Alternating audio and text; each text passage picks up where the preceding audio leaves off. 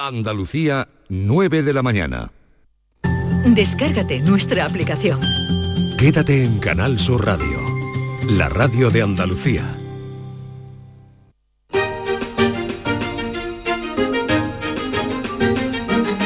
En Canal Sur Radio, Días de Andalucía, con Carmen Rodríguez Garzón.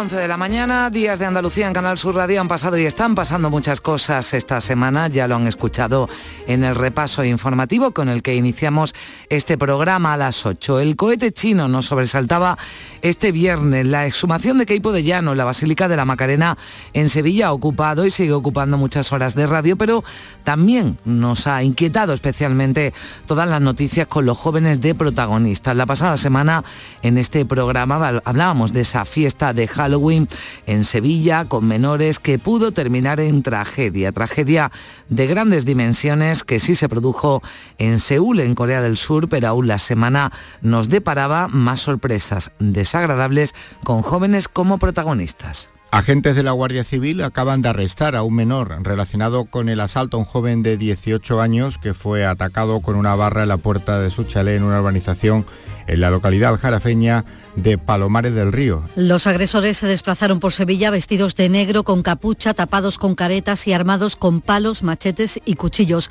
Eran las nueve de la noche cuando impunemente se cruzaban con los viandantes, hasta que localizaron a sus víctimas, menores en su mayoría de unos 15 años. La policía ha abierto una investigación para identificar y localizar al autor del apuñalamiento esta madrugada de un joven de 19 años. La víctima recibió una puñalada en el abdomen. Algunos vecinos cuentan que el joven fallecido fue a ver a su madre que vive en la calle, pero no quieren hablar por miedo a las represalias. Los datos son preocupantes, cada vez hay más casos de menores infractores donde aumentan los delitos sexuales, los robos, atracos y lesiones y la violencia en la familia. Por aquí los fines de semana es horroroso. Bueno, nosotros recogimos rápido por lo mismo, porque vimos muy mal ambiente y dijimos, mira, vamos a quitarnos del medio porque... Dándole golpe a las papeleras, puñetazo a las paredes. En concreto a mi hijo le, le cayó al suelo corriendo y le patearon la cabeza y le han roto la nariz. En Halloween es que hubo mucho problema por la noche, mucha locura, mucho alcohol y la gente no, no controla.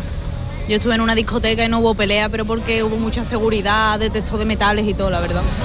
Pues antes de que la palabra bullying formara parte de nuestro vocabulario común, Pearl Jam compuso una canción, la están escuchando, que abordaba este problema. Jeremy White, un adolescente de Texas, tenía tan solo 16 años cuando una mañana entró en su clase del colegio, sacó una pistola y se disparó en la cabeza ante sus compañeros. Un terrible suceso que motivó el tema que lleva como título el nombre del joven y que se incluyó en el disco debut de la banda de Sid, el TEN de 1991. La canción habla de cuestiones clave en el tema del acoso escolar como el desinterés por parte de los padres, las continuas burlas de los compañeros y el tremendo aislamiento del adolescente. Este pasado jueves, como cada primer jueves de noviembre, se celebró el Día Internacional contra la Violencia y el Acoso Escolar, incluido el ciberacoso, uno de los tipos de violencia que sufren los jóvenes y del que nos ocuparemos aquí en Días de Andalucía. Va a ser muy interesante escuchar a todos los expertos con los que hemos quedado. Ya verán.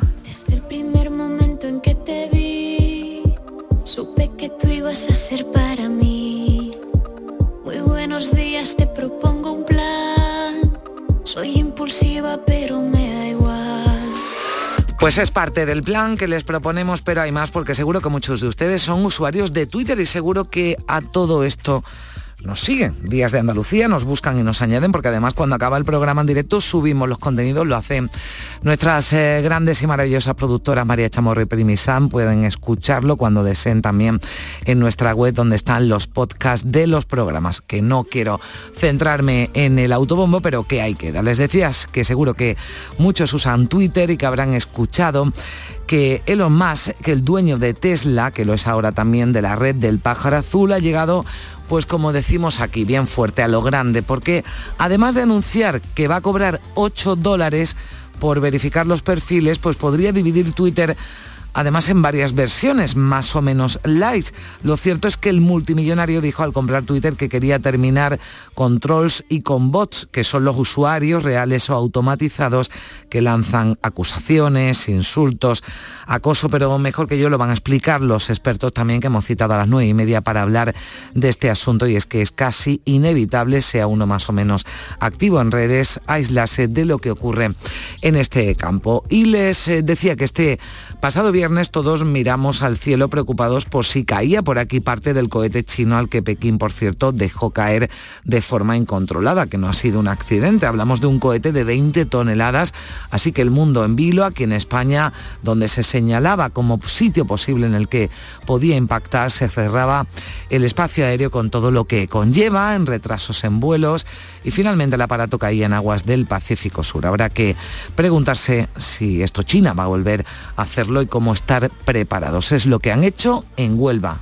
prepararse. Nadie quiere ni espera que pase, pero si se produjera un tsunami, la capital ya ha hecho los deberes y ha diseñado un exhaustivo plan de alerta de tsunami. Después se lo contamos aquí en Días de Andalucía, cuando son las 9 y 6 minutos.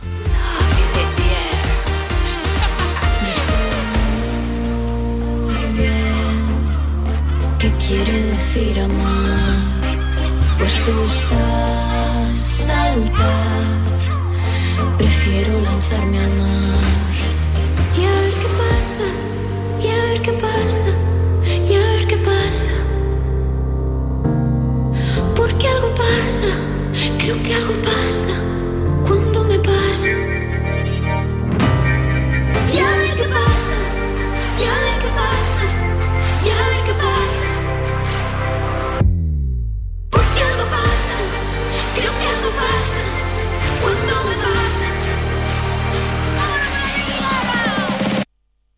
Y a ver qué pasa, y a ver qué pasa. En Canal Sur Radio, Días de Andalucía, con Carmen Rodríguez Garzón. La psicología cuida de ti, en la escuela, en el trabajo, en tus relaciones con la familia y con los demás, en tus problemas y conflictos, en la adaptación a las etapas de tu vida. Donde haya una persona, estará la psicología para superar dificultades y desarrollar tus potencialidades. Siempre un profesional de la psicología. Es un mensaje del Colegio Oficial de Psicología de Andalucía Occidental.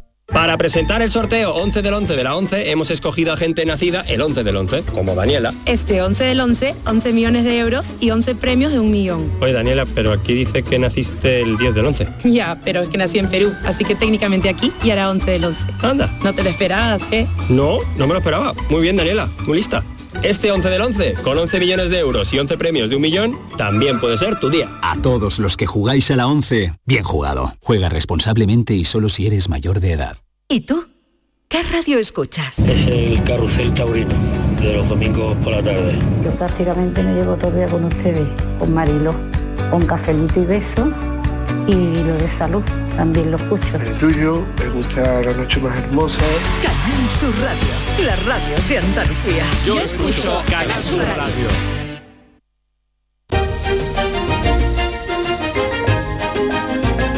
En Canal Sur Radio, Días de Andalucía, con Carmen Rodríguez Garzón.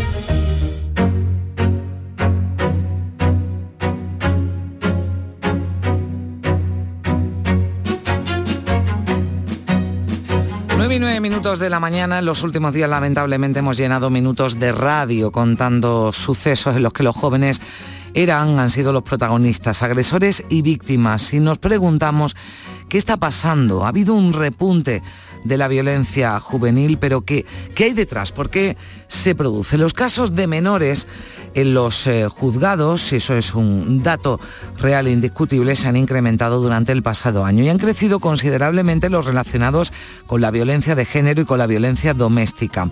Se ha observado que son más jóvenes los implicados en este tipo de delitos y cómo en ellos se utilizan además las nuevas tecnologías y las redes sociales. Datos de la memoria de actividades del TSJA, del Tribunal Superior de Justicia de Andalucía, que se presentaban esta semana en el Parlamento Autonómico. Las fiscalías de menores investigaron En 2021, 5.000 casos de menores infractores en toda Andalucía. Los delitos más comunes contra el patrimonio, robos, seguridad vial y violencia intrafamiliar. Los datos son preocupantes porque además cada vez hay más casos de menores infractores donde aumentan los delitos sexuales, también los atracos y lesiones. Los expertos dicen que además los delitos los cometen menores con menos edad y también inimputables con menos de 14 años. Los casos de violencia juvenil se producen en las calles, en los hogares, en los lugares de ocio y en los colegios e institutos. Recordamos que este jueves se celebraba como cada primer jueves de noviembre el Día Internacional contra la Violencia y el Acoso Escolar. En Mairena del Aljarafe, en Sevilla, está el Centro From Bienestar, donde se tratan problemas de adicción en adolescentes, pero también conductas violentas. Saludamos a esta hora a Antonio Molina, que es director de ese centro From Bienestar de Mairena del Aljarafe, es educador social. Antonio, ¿qué tal? Muy buenos días. Hola, muy buenos días, Carmen. ¿Cuáles son los eh, problemas más, más comunes que abordan en, en este centro? Pues mira, Carmen, nosotros somos un centro terapéutico especializado en el trabajo desde la educación social, la psicología y también en algunos casos desde la psiquiatría para abordar problemas que tienen que ver bueno, con adolescentes y jóvenes que van desde problemas de, conducta, como lo que has descrito, hasta casos en los que algunos jóvenes sufren bullying, entonces trabajan con nosotros todo lo que es, bueno, cómo afrontar esos conflictos, ¿no? También hay muchos chavales que vienen con problemas de autoestima, etcétera, etcétera, y el abordaje se hace desde diferentes tipos de vertientes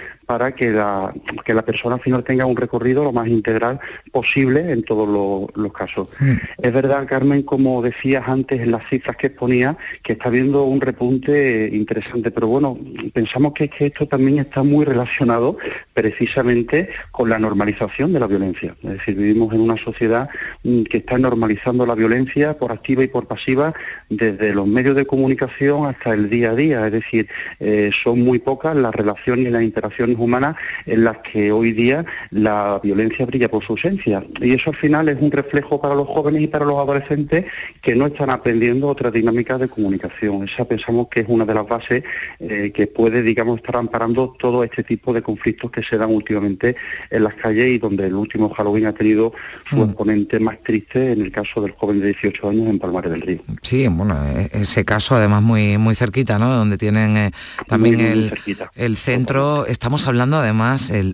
detenido tiene 16 años, cuenta ya con antecedentes por robos, agresiones, una persona tan joven, ¿no? Y que tenga ya ese historial.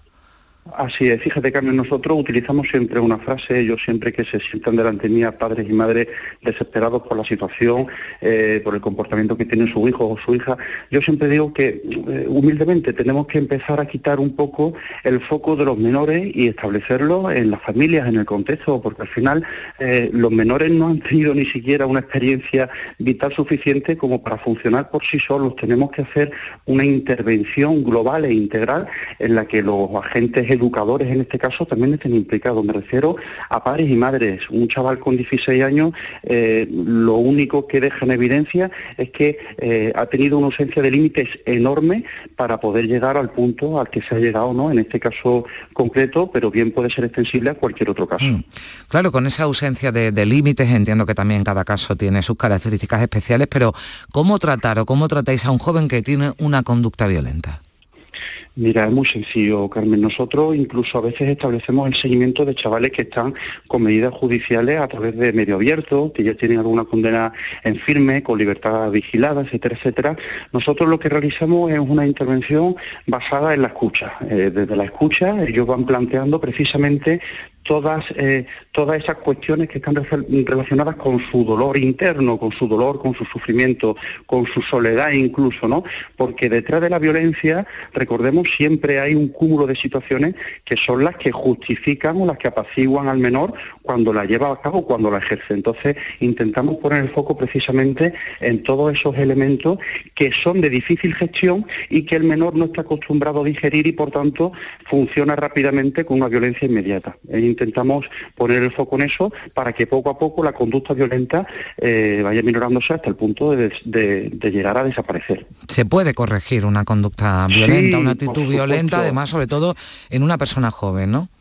Por supuesto que se puede, Carmen. Insisto, siempre muchísimo mejor si se cuenta con la colaboración y la coordinación de su familia. Es imprescindible. Esto es como, esto es como si nos planteamos un objetivo súper ambicioso de cambiar a un menor sin intentar trabajar con los padres y con las madres. Eso sí sería muy complejo, muy complicado, por no decirte que casi imposible, Carmen, porque hay muchos chavales que en consulta pueden funcionar perfectamente, pero cuando nuevamente están expuestos a las mismas dinámicas comunicativas en casa, pues al final aparecen los mismos comportamientos con los cuales vienen. Sin embargo, cuando se trabaja también con los padres y a través de una serie de estrategias, de herramientas, ellos saben también cómo posicionarse desde la autoridad, desde el afecto ordenado, que es muy importante, pero también desde la norma, pues eh, evidentemente hay, hay un éxito rotundo en la mayoría de las intervenciones. Pues, eh, en fin, queríamos conocer también su testimonio en primera persona y además tratando ¿no? directamente con estos, con estos chicos y, chicas en este centro From Bienestar de Mairena del Aljarafe, Antonio Molina, su director y educador social. Gracias por estar con nosotros. Un saludo. Muchas gracias Bueno, vamos hasta Málaga. Allí la Asociación Filio es una institución que está centrada en resolver conflictos familiares. Tiene experiencia además en entornos escolares con el bullying. Eh, está ya con nosotros Ana Belén Jiménez, que es presidenta de la Asociación Filio, es psicóloga. Ana Belén, ¿qué tal? Muy buenos días. Hola, buenos días. Bueno, más de 10 años lleváis ayudando ¿no? a las familias malagueñas donde se produce algún conflicto, por ejemplo, donde los hijos ejercen violencia hacia los padres. ¿Han detectado también un aumento, un pico de casos en los últimos años? Sí, sí, desgraciadamente es una realidad que, que va en aumento y bueno, aunque sí es verdad que mm, eh, todo el mundo hacía referencia a que tras la pandemia pues parecía que, iba a aumentar, pero no, no, el aumento viene de la última década para acá y con independencia de que, de que hubiésemos tenido este periodo de pandemia, eh, más o menos la escalada sigue el mismo ritmo y no se ha visto tampoco excesivamente afectada por el tema de de, este encierro que tuvimos obligado, ¿no? Al que no estábamos preparados ninguno en, mm. esta, en esta sociedad. Claro, yo le pregunto lo mismo que, le preguntaba Antonio, ¿no? ¿Cómo, cómo se ayuda, cómo, cómo ayuda la Asociación Filia a un joven con una actitud eh, violenta, esa violencia además en casa, en las aulas, que suele trasladarse también a la calle, ¿no? Al ocio. Pues mira, nosotros, al igual que, que ha comentado el compañero Antonio, trabajamos hacemos un abordaje sistémico, es decir, trabajamos con todos los miembros de la familia, porque en la familia está la clave que, pueda ayudar a que estos jóvenes que tienen unas características eh, que los define ¿no? más claramente, como es el tema de su impulsividad, baja tolerancia a la frustración, son chavales que carecen de, empatía, de ponerse en el lugar del otro, son chicos que muestran cierta frialdad y crueldad en, sus actos, en, su, en, sus comportamientos. Em, luego son chavales que tienen dificultades en las habilidades sociales, en la capacidad para resolver conflictos. Es decir, reúnen unas características muy definidas, ¿vale? Que em, les hace que tengan cierta tendencia a, tener este tipo de comportamientos. Pero los padres, aunque no queramos, también en nuestra manera de educarlos, en nuestra manera de, relacionarnos con ellos, a veces podemos también encontrar cierta mm, dificultad a la hora de establecer normas, límites en casa, mm. porque lo confundimos con, parece como autoritarismo y se puede ser eh, una persona que ejerza autoridad, es decir, porque es necesario para educar, y eh, no está reñido con el afecto, es decir, eh, la mejor manera o la mejor muestra de amor que podemos darle a nuestros hijos es que se eduquen dentro de unas normas y unos límites. Entonces, por eso es fundamental que trabajemos con todo el sistema, no solamente focalizando el problema en el, en el joven, ¿no? en el adolescente o en el menor, sino en que los padres también, la familia, tiene que actuar como motor para, el cambio. Mm, habla de la familia, también lo hablaba Antonio, ¿no? En esa, esos límites, ¿no? Que, se repiten y la ausencia de, límites, ¿no? Que puede derivar, bueno, pues en actitudes o en conductas eh, menos deseables. Eh, en eso, bueno, pues eh, falla o no actúa, ¿no? Bien o no se actúa bien desde la familia, quizás por cierta confusión, como usted decía, los adultos, pero en algo también estarán fallando educadores, administraciones, eh, la sociedad en general, ¿no? Para que nuestros jóvenes protagonicen, ¿no? Sucesos como, como, los de, como los que veníamos hablando. Sí, efectivamente. Aquí no podemos mm, no podemos mm, poner el, el, foco solamente en que los padres a veces pues podemos no ejercer una, un estilo educativo del todo eficiente, ¿no? Eh, aquí hablamos de, de, muchas causas, causas a nivel social, la evolución que hemos tenido en todos los aspectos. Eh, hemos pasado de, de, de, mm, un tipo de sociedad que era pues muy autoritaria, ¿vale? a una sociedad que sí, muy democrática, es verdad que la democracia eh, eh, es, una buena manera de, movernos, pero una democracia bien llevada. El problema es que eh, nosotros estamos pasando ya a, una libertad mal gestionada, a una permisividad que no que no que no es positiva. Inclusive los padres nos hemos convertido en amigos de nuestros hijos. Entonces eso eso no, no está bien, es decir, tenemos que comunicarnos con ellos, debemos abrirle esa puerta a que ellos cuando tengan un problema eh, cuenten con nosotros. Pero eh, de ahí a la sobreprotección que estamos dándole a nuestros hijos, que creemos que los vamos a perder si, si aplicamos consecuencias ante sus comportamientos, si ponemos más normas, más límites. Entonces ahí hay un problema que creo que no hemos mm. sabido equilibrar bien ese paso, ¿no? Eh, evolutivo de, una sociedad autoritaria a una sociedad eh, totalmente democrática. Bueno, pues hay también algunas claves a reflexiones eh, de las que tomamos también nota de Ana Belén Jiménez, psicóloga, presidenta de la Asociación Filio de Málaga. Muchísimas gracias, Ana Belén, por estar con nosotros. Un saludo. Gracias a vosotros, un placer. Y más eh, voces eh, también esta mañana en Días de Andalucía hablando de la violencia juvenil desde Movimiento contra la Intolerancia. Nos atiende su presidente Esteban Ibarra, que además ha intervenido en la Asamblea de Madrid en la Comisión de Estudios sobre Violencia y Jóvenes. Esteban, ¿qué tal? Muy buenos días. Muy buenos días. Bueno, las redes sociales eh, también, ¿no? Y, si le parece, empezamos con ese, con ese enfoque con usted, están eh, fomentando, ¿no? Alimentando esos delitos violentos, donde además en algunos casos existe el componente de odio. Pues sí, la verdad que sí, y las redes sociales son en estos momentos un hábitat eh, de socialización de adolescentes y jóvenes que no controla a nadie, ¿no? En algunos países ya se han planteado incluso eh, adoptar eh, medidas sancionadoras, por ejemplo en Alemania, en Francia, a las plataformas eh, que permiten, sea Facebook, que les han planteado ya bastantes multas muy elevadas, que permitan eh, mensajes eh, incitadores de odio, de violencia, en fin, de distintas manifestaciones que son punibles eh, penalmente, ¿no? Pero yo quisiera plantear, ah, porque hay mucho debate ahora mm. mismo, y el nombre, que si grupos violentos juveniles, yo no estoy de acuerdo.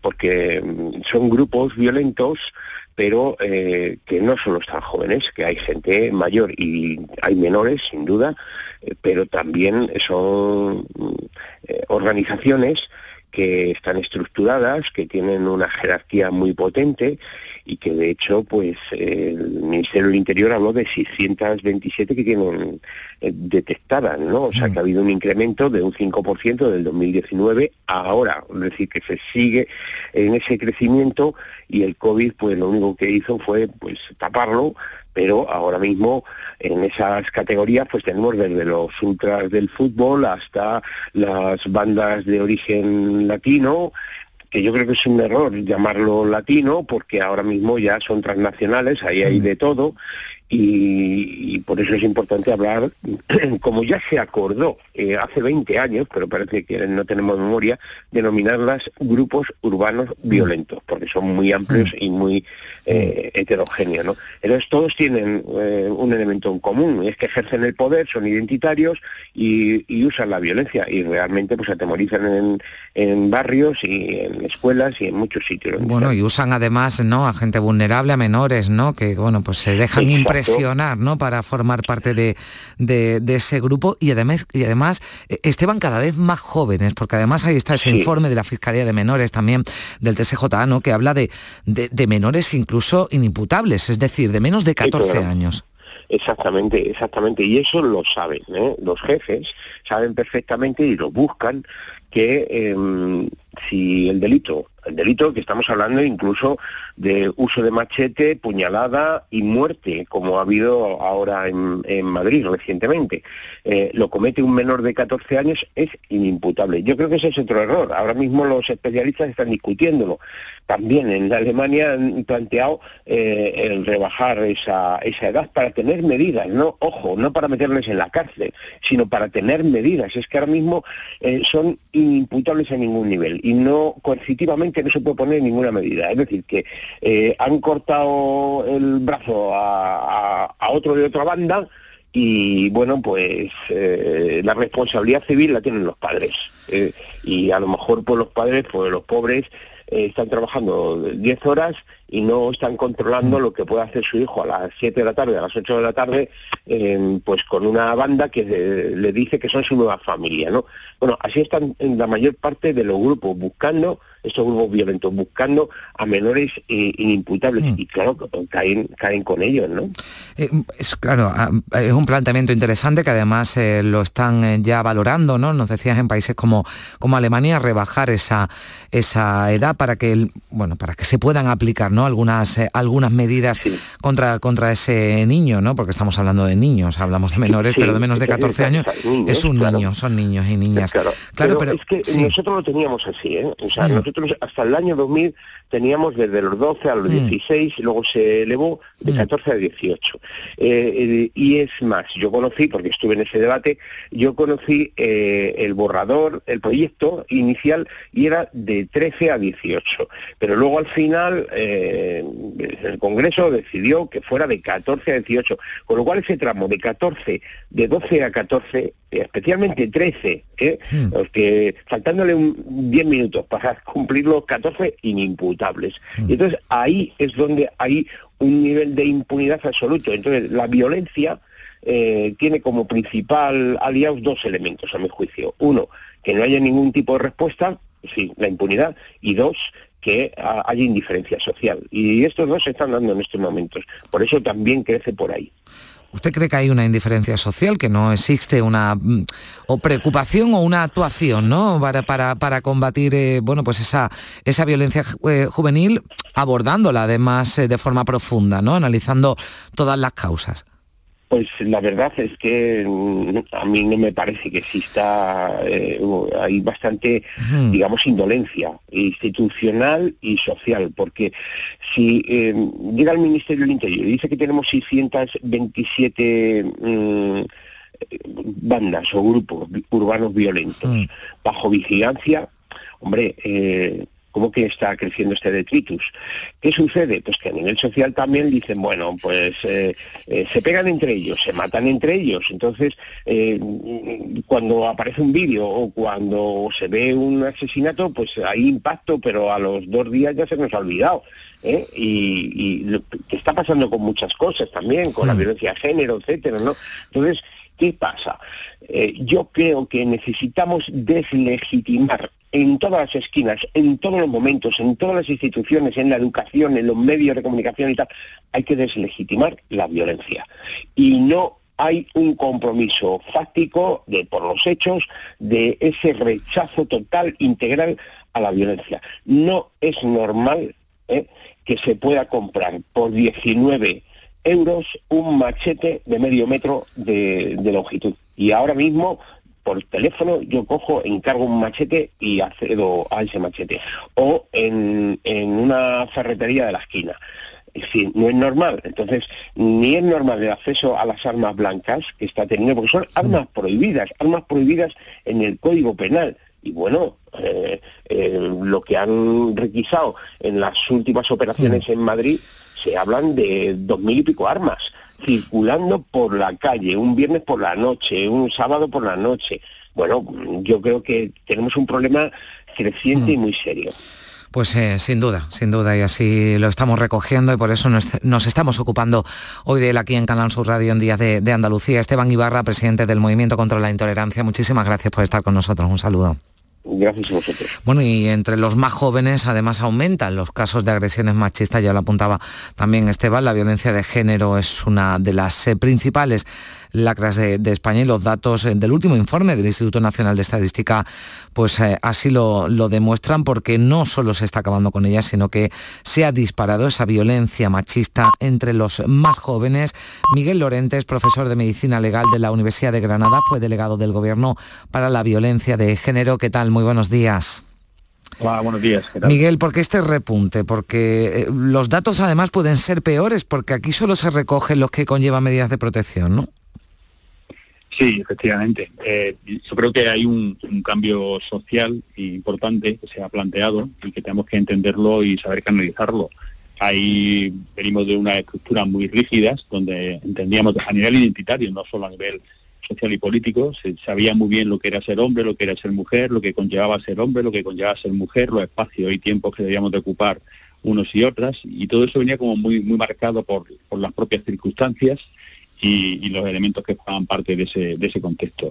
En el momento que hay un cuestionamiento del modelo, que es un modelo androcéntrico, es decir, que no era un modelo, digamos, espontáneo ni generado por, por azar, sino que era un modelo interesado para mantener a partir de esas eh, estructuras y organizaciones y relaciones con ventajas, privilegios, incluso eh, relaciones de poder, pues el momento que, se cuestiona desde la igualdad, desde el feminismo, toda esa construcción social, pues al final hay como una especie de percepción de, pérdida de, ventajas, de privilegios, eh, de poder, y la respuesta que están adoptando estos chicos jóvenes, porque estamos hablando de violencia juvenil, mm. pero es violencia masculina juvenil. Es decir, las, las mujeres no, no, son más violentas, aunque haya casos en los que se ven envueltos mm. y estén reproduciendo las conductas de reconocimiento, que son las que llevan a cabo los hombres, pero realmente quien, quien marca esta nueva pauta y este nuevo contexto es eh, ese repunte de, lo masculino, de lo androcéntrico como referencia y por lo tanto recurrir a un instrumento que es muy eficaz para resolver los conflictos de manera interesada e inmediata, que es la violencia. La violencia es un instrumento, no es una pérdida de control ni algo que surge sin, voluntad. Entonces creo que el modelo está facilitando esa respuesta violenta y ese reconocimiento grupal al que se ha hecho referencia como parte del grupo a través del uso de la violencia. Es preocupante además que no se detecten, que no se identifiquen las actitudes machistas o que incluso se justifiquen, Miguel.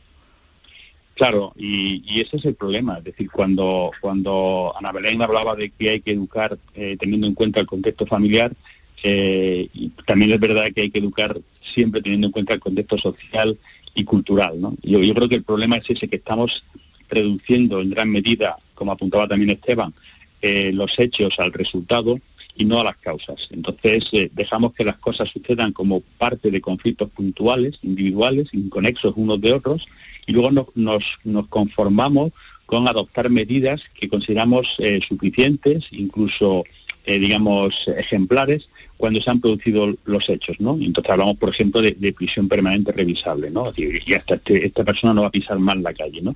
Pero, pero eso es el error, porque, porque eh, nadie nace violento, nadie nace con, esa idea de voy a maltratar a, una mujer o voy a apuñalar a un chico de, un grupo diferente o de otras características, ¿no? Eso se construye, ¿no? Y, eso se va construyendo a través de diferentes referencias. Por lo tanto, si identificamos esos elementos androcéntricos, eh, machistas, de poder, que entienden que la violencia es un recurso legítimo para resolver determinados problemas en determinados momentos, pues podremos ser eficaces en, lo que es la prevención. Y para eso necesitamos educar, pero educar desde las edades más tempranas, porque eso es algo que, se puede modificar y, que se puede, eh, digamos, integrar de una manera distinta. Mira, Miguel, mientras estamos hablando con usted, pues acabamos de conocer que esta pasada noche en Benalmádena, en Málaga, una mujer de 69 años ha sido asesinada por su marido de 80 años. Los datos eh, que ofrecen hasta el momento desde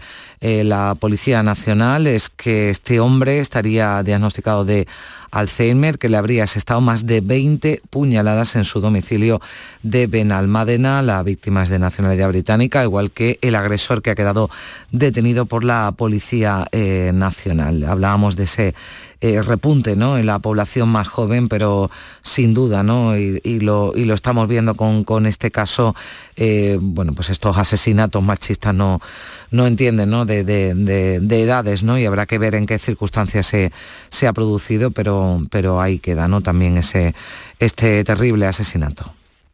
Efectivamente, terrible noticia y además muy demostrativa de lo que acabas de comentar, ¿no? la violencia ni va por barrios ni va por edades es algo que está estructurado como, como una opción a la hora de resolver conflictos y por tanto hay que ser también muy prudentes a la hora de, de destacar algunas de las características de los agresores, esa ya del perfil, ¿no?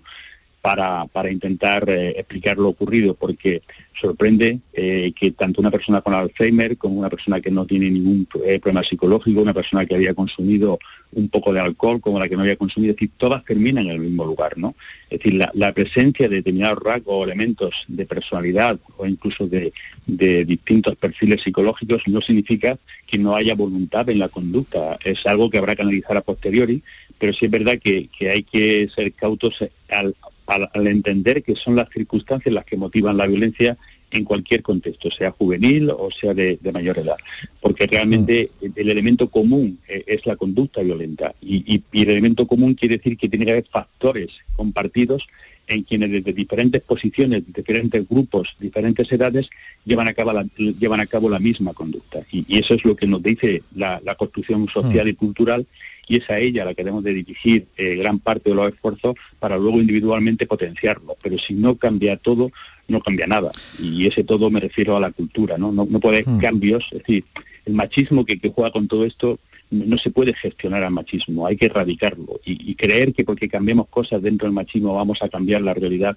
pues es un error, porque ya se buscan nuevas formas o hay nuevos repuntos, nuevos repuntes o hay nuevas circunstancias para usar la violencia. Pues es terrible pensarlo, ¿no? Pero parece que en lugar de, avanzar se ha retrocedido en esta, en esta materia. Miguel Lorente, muchísimas gracias por estar con nosotros, profesor de Medicina Legal de la Universidad de Granada, fue delegado del Gobierno para la Violencia de Género, así que todo un experto en este, en este tema. Gracias y un saludo. Muchas gracias, un abrazo. 9 y 37 minutos.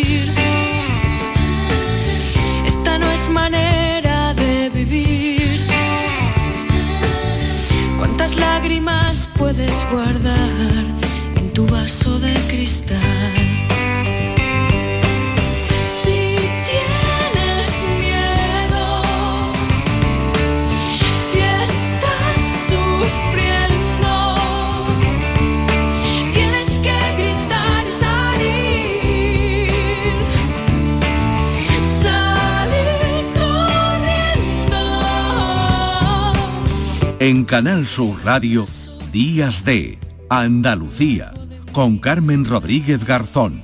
Aquadeus, ahora más cerca de ti, procedente del manantial Sierra Nevada, un agua excepcional en sabor, de mineralización débil que nace en tu región. Aquadeus Sierra Nevada es ideal para hidratar a toda la familia y no olvides tirar tu botella al contenedor amarillo. Aquadeus, fuente de vida, ahora también en Andalucía. Canal Sur Radio. Si necesitas un electrodoméstico, ¿por qué pagar de más en grandes superficies? Ven y paga de menos en Tiendas El Golpecito. Tus primeras marcas al mejor precio y una selección de productos con pequeños daños estéticos con descuento adicional y tres años de garantía. Tiendas El Golpecito. Ahorra hasta el 50% en tus electrodomésticos. 954-100-193 y tiendaselgolpecito.es. Sigue la corriente del río. Navega en la inmensidad del océano. Adéntrate en la jungla. Descubre lo desconocido. Sumérgete en un mundo de medusas. Rodéate de peces tropicales y echa raíces en el manglar. Ya estás conectado. Déjate abrazar por el mar. acuariosevilla.es Trabajo en equipo. Bien hay los ocho. Compromiso. Nadie se descompone. Esfuerzo. Reviento cada parada. Sacrificio. Dicen que nunca se rinden. Constancia. Sigo. Sigo. Amor por unos colores. ¡Vamos, Betis! ¿Te lo vas a perder? Regata Sevilla Betis. Sábado 12 de noviembre desde las 10 y cuarto en el Muelle de las Delicias. ¿Y tú? ¿Qué radio escuchas? La jugada de Canal el deporte. Los fines de semana a Pepe La Rosa y Ana. Me encanta el programa de Paco Rillero, El Flexo. Es un muy buen programa. Canal Sur Radio, la radio de Andalucía. Yo escucho Canal Sur Radio.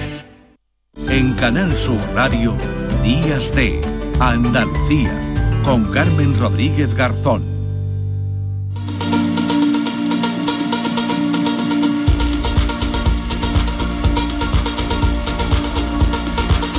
10 menos 20 minutos de la mañana, el hombre más rico del mundo, Elon Musk, ha despedido este viernes a miles de trabajadores que Twitter tiene en Estados Unidos, en Europa y en Asia solo una semana después de hacerse con la aplicación. Y aunque ha dicho que su objetivo final es que esta plataforma ayude a la humanidad, aún no ha anunciado cómo lo conseguirá y cuál será su estrategia de negocio. En los últimos días, el también director ejecutivo de Tesla ha usado la propia red social para delinear algunas posibles ideas como una suscripción premium por 8 dólares. Y claro, Hoy nos eh, preguntamos, se lo vamos a preguntar a dos expertos a los que hemos citado a esta hora de la mañana, ¿qué va a ser de Twitter? Los cambios van a ser inmediatos. Ha habido ya fuga de usuarios. Vamos a saludar en primer lugar a Vicente Montiel, que es profesor de redes sociales y marketing online de la Universidad de Málaga. ¿Qué tal, Vicente Montiel? Buenos días. Buenos días, Carmen. Bueno, ha llegado, como decimos aquí, ¿no? Fuerte y a lo grande, lo más que va a pasar o que está pasando ya en Twitter. Bueno, eso no lo sabemos nadie. lo que estamos es un poco alucinando con, todo lo que está pasando a nivel interno. De cara, de cara al exterior, eh, Twitter sigue siendo el mismo, ninguna funcionalidad ha cambiado, no se ha producido ninguna variación extrema que, bueno, pues aparte de, de lo de la propuesta de que quienes tengan quieran tener su cuenta cualificada con un circulito azul tienen que pagar 8 dólares. Hasta ahora eso era gratis y lo daba Twitter. Pero eso es un cambio muy menor. Eh, Twitter no ha cambiado en absoluto hacia afuera, pero hacia adentro pues eh, está siendo algo sorprendente, ¿no? La forma y el estilo en el que este señor ha decidido entrar en la compañía y, bueno, pues con menos que romperla. Mm. y ya veremos a ver qué es lo que sucede después. Claro, lo que pasa que lo que ocurre dentro de alguna forma seguro que se va a reflejar fuera. Eso ya aparece, eh, ya, ya, ya apuntaba usted, Vicente, que se... Eh, bueno, que lo de Twitter Blue, lo de cobrar además no es algo nuevo, eh, pero ese cobro, digo yo que se tendrá que justificar con alguna ventaja extra, ¿no? De lo que, de lo que ya, de lo que ya sabemos que es lo que le va a aportar a un usuario que pague esos 8 dólares al mes, ¿eh? mensualmente por tener verificado su perfil. ¿Qué beneficio tiene?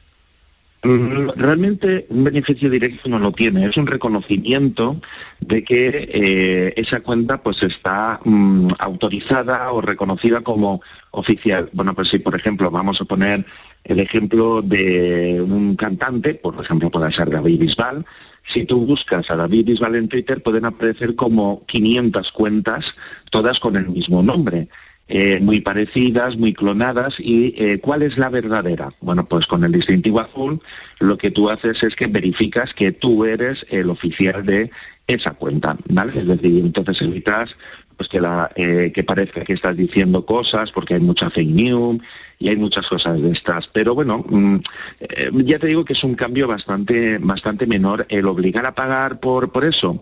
Bueno, en todas las redes sociales, si tú quieres tener un distintivo, mm. quieres aparecer un poquito mejor, todas te dan la opción premium de poder pagar, ¿no? Eh, el que Twitter lo incorpore por primera vez a los usuarios o obliga a los usuarios a hacerlo si quieren ser destacados, pues es una novedad, es una mm. novedad, pero, pero no es una novedad demasiado relevante para el conjunto de lo que es la plataforma. Bueno, atendiendo a lo que ha hecho dentro, no sabemos si el objetivo ¿no? que él se había marcado de hacer un, un Twitter más humano ¿no? y menos violento, mm. como, como había venido diciendo, bueno, pues no, no sabemos por lo que por lo que hace dentro, no, no sé muy bien si, si es muy humano, sino que le pregunten a todos los trabajadores a los que a los que ha despedido, porque eh, se ha lanzado también ¿no?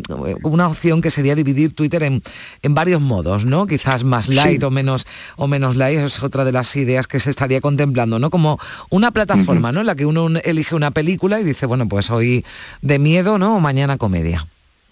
Sí, hay muchas ideas. En este momento, la verdad es que nadie tiene muy claro qué es lo que eh, Elon Musk tiene en la cabeza y una de las posibilidades efectivamente es, de alguna manera, dividirla en trozos, ¿no? Es decir, tener un Twitter a la carta donde, dependiendo de con qué opción estás suscrito, pues tengas unas cosas o tengas otras.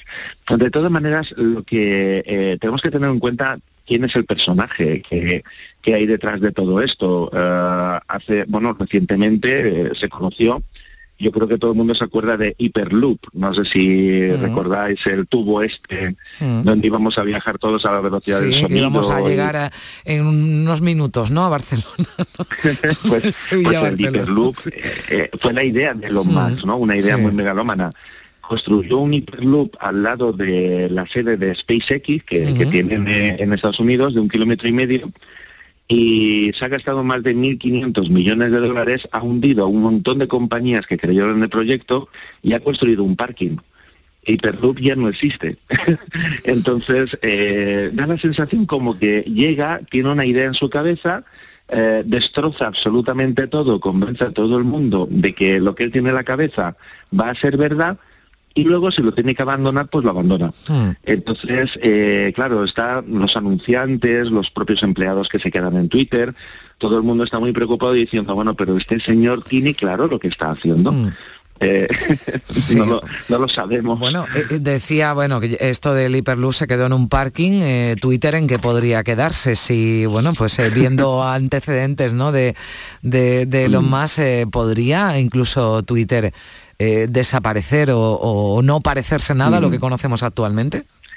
Correcto, puede ser perfectamente esto. Twitter fue creado por eh, Jack Dorsey en su día, que luego se fue, volvió, eh, ahora bueno, pues se ha retirado de esto. El concepto de Twitter se ha convertido ya en sí mismo en un medio de comunicación. Eh, eh, Twitter como concepto eh, no puede desaparecer.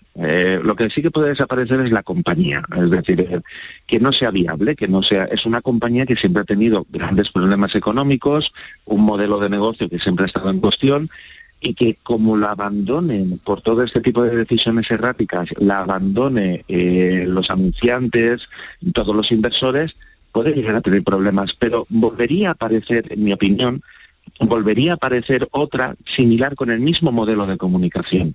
Porque el modelo de comunicación de Twitter es lo que gusta a la mm. gente, no, no la compañía. Lo que pasa es que pues es la única que hay. Pero mm, si tuviera que desaparecer, eh, estoy completamente convencido de que volvería a aparecer en otro formato casi seguro. Bueno, pues si no existiera se la inventaría, ¿no? Venimos a, decir, porque Twitter sin duda, sin duda funciona, ¿no? Y me imagino que además habrá sido uno de los motivos por los que, eh, bueno, pues Elon Musk se ha hecho con la, con la compañía, pero veremos en qué queda. Iremos eh, conociendo las decisiones que, tome más allá de las internas y que desde luego, bueno, pues ha dejado a miles de trabajadores de Twitter en, en la calle. Vicente Montiel, profesor de redes sociales y marketing online de la Universidad de Málaga, muchísimas gracias por estar con nosotros. Adiós. A ti, gracias. Bueno, vamos a saludar también a Miguel Pérez eh, Subías, que es presidente de la Asociación de Usuarios de Internet. Miguel, ¿qué tal? Muy buenos días. Hola, buenos días. Bueno, eh, analizábamos un poco qué pasa o qué va a pasar, ¿no? Porque también hay muchas dudas sobre en qué se va a convertir Twitter, pero sin duda entre los eh, propios usuarios, que son muchos, ¿no? Y entre los que los que me incluyo, bueno, pues el, tema es eh, casi es monotema, ¿no? Sobre qué va a ocurrir en Twitter. Ya hay quien incluso anuncia que se va a ir, ¿no? Si se cumplen las ideas o las propuestas que, que ha lanzado de momento Elon Musk.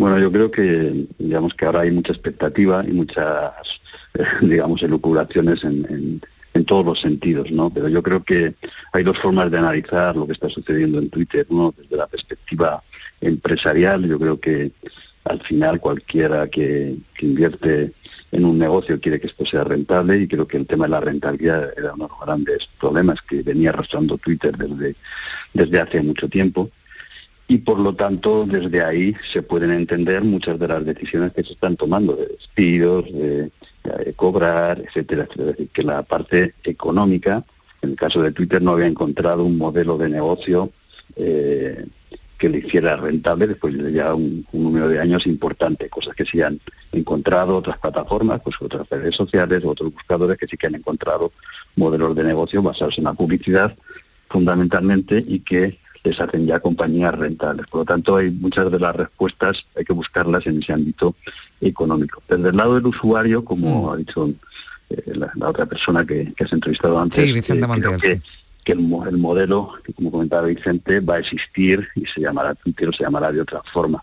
Entonces yo creo que lo más que es el Dios y el diablo, es decir, ha hecho cosas que han tenido una importancia tremenda y ha hecho otras pues que no le han funcionado. Es un emprendedor y todo el mundo que eh, entra en el mundo de emprendimiento sabe que más o menos de cada ocho o nueve ideas que arrancas, pues hay el 90% no funcionan y hay una o dos o tres que, van a funcionar. Entonces, bueno, esto es una, una, realidad. ¿Qué es lo que va a pasar con Twitter? Pues eh, yo no lo sé. Desde el punto de vista de del usuario, lo que yo creo que sí es importante es que haya transparencia. Es decir, que todas esas medidas de control de contenidos, de eh, comités de, valoración de, las cuentas de, de, ese David Bisbal, si va a ser el David Bisbal famoso o puede ser otro David Bisbal que también se llama David Bisbal y qué pasa cuando hay conflictos en esas...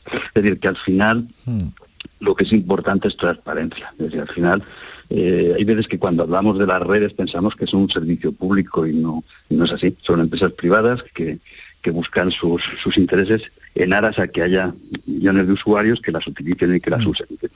Pensamos que nos dan un servicio maravilloso porque es gratuito, pero nada es gratuito. Es decir, al final el precio son nuestros datos, el precio son, digamos, pues la, capacidad que tienen estas empresas en hacer las cosas de una forma que sea atractiva para determinados clientes. Mm. Muchas veces son las, las, empresas y yo creo que, que Twitter también estaba entrando en una deriva en la que los propios anunciantes estaban empezando a irse a otros medios. Entonces, mm. yo creo que esto también está en el origen de muchas de las cosas que se están planteando ahora, pero yo creo que es demasiado pronto todavía. Es decir, ahora se ha cometido una reestructuración, eso es un terremoto en, cualquier empresa.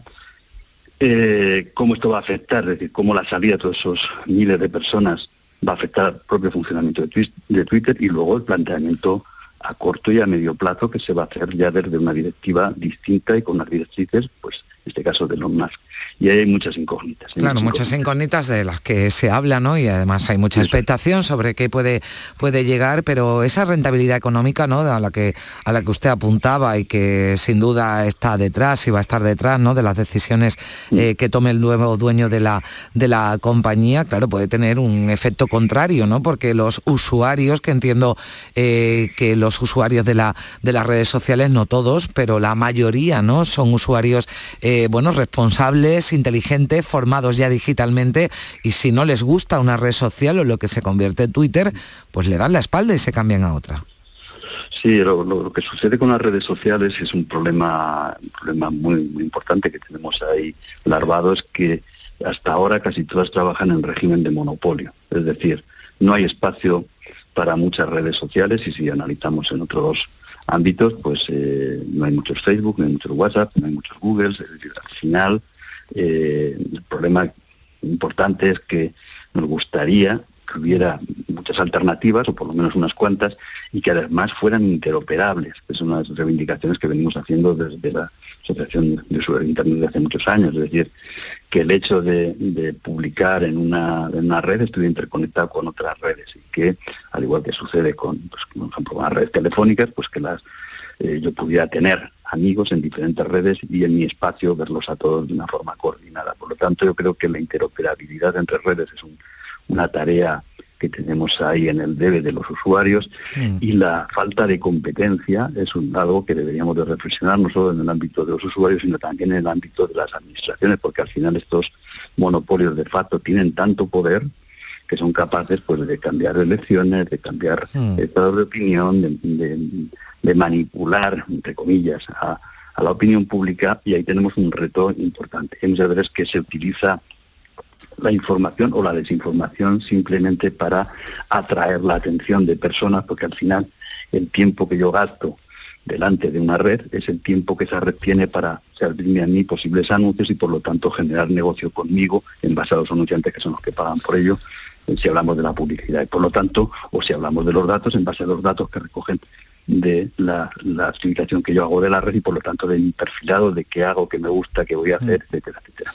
Por lo tanto tenemos un, desde mi punto de vista un debe en la transparencia, pero también un debe en buscar modelos en los que haya una competencia real y efectiva y que se pueda trabajar digamos, eh, con libertad para que el usuario tenga al menos dos o tres opciones en las que se pueda mover. Ahora si nos queremos mover a otro Twitter no lo encontramos si nos queremos mover de una red social, perdemos a todos nuestros contactos. Eso no, tiene sentido porque la tecnología ya permite que esa interoperabilidad, esa interconexión sea real y falta eh, la voluntad reguladora, la voluntad de, que se, se obligue, entre comillas, a estas grandes empresas a que sean interoperables y que trabajen en régimen de competencia.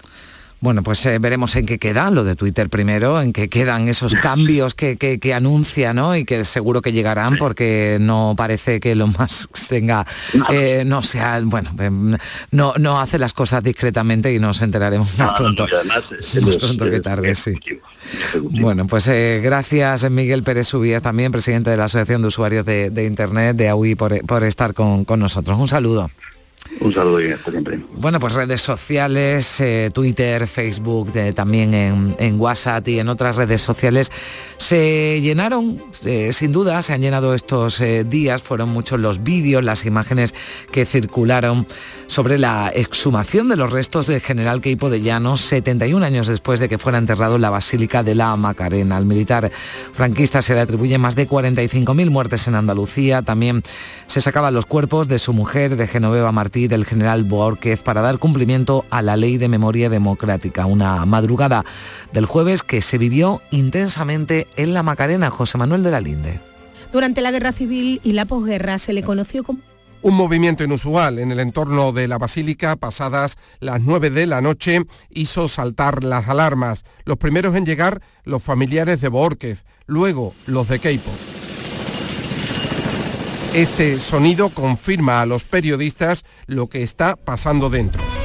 Andalucía, una de la madrugada. Los descendientes de Gonzalo Queipo de Llano y Francisco Borquez han acudido a la Basílica de la Macarena en Sevilla para la exhumación de los restos de ambos generales, cumpliendo así... Los restos de Borquez salen en un coche fúnebre pasadas las 11 de la noche. Algo más tarde, un furgón saca los féretros de Queipo y su mujer Genoveva. Ha salido hace apenas unos minutos un coche fúnebre con los restos mortales de Gonzalo Queipo de Llano, el general eh, Los familiares de Queipo aplauden y Vitor Enfrente, la representante de la Asociación Memorialista Paqui Maqueta.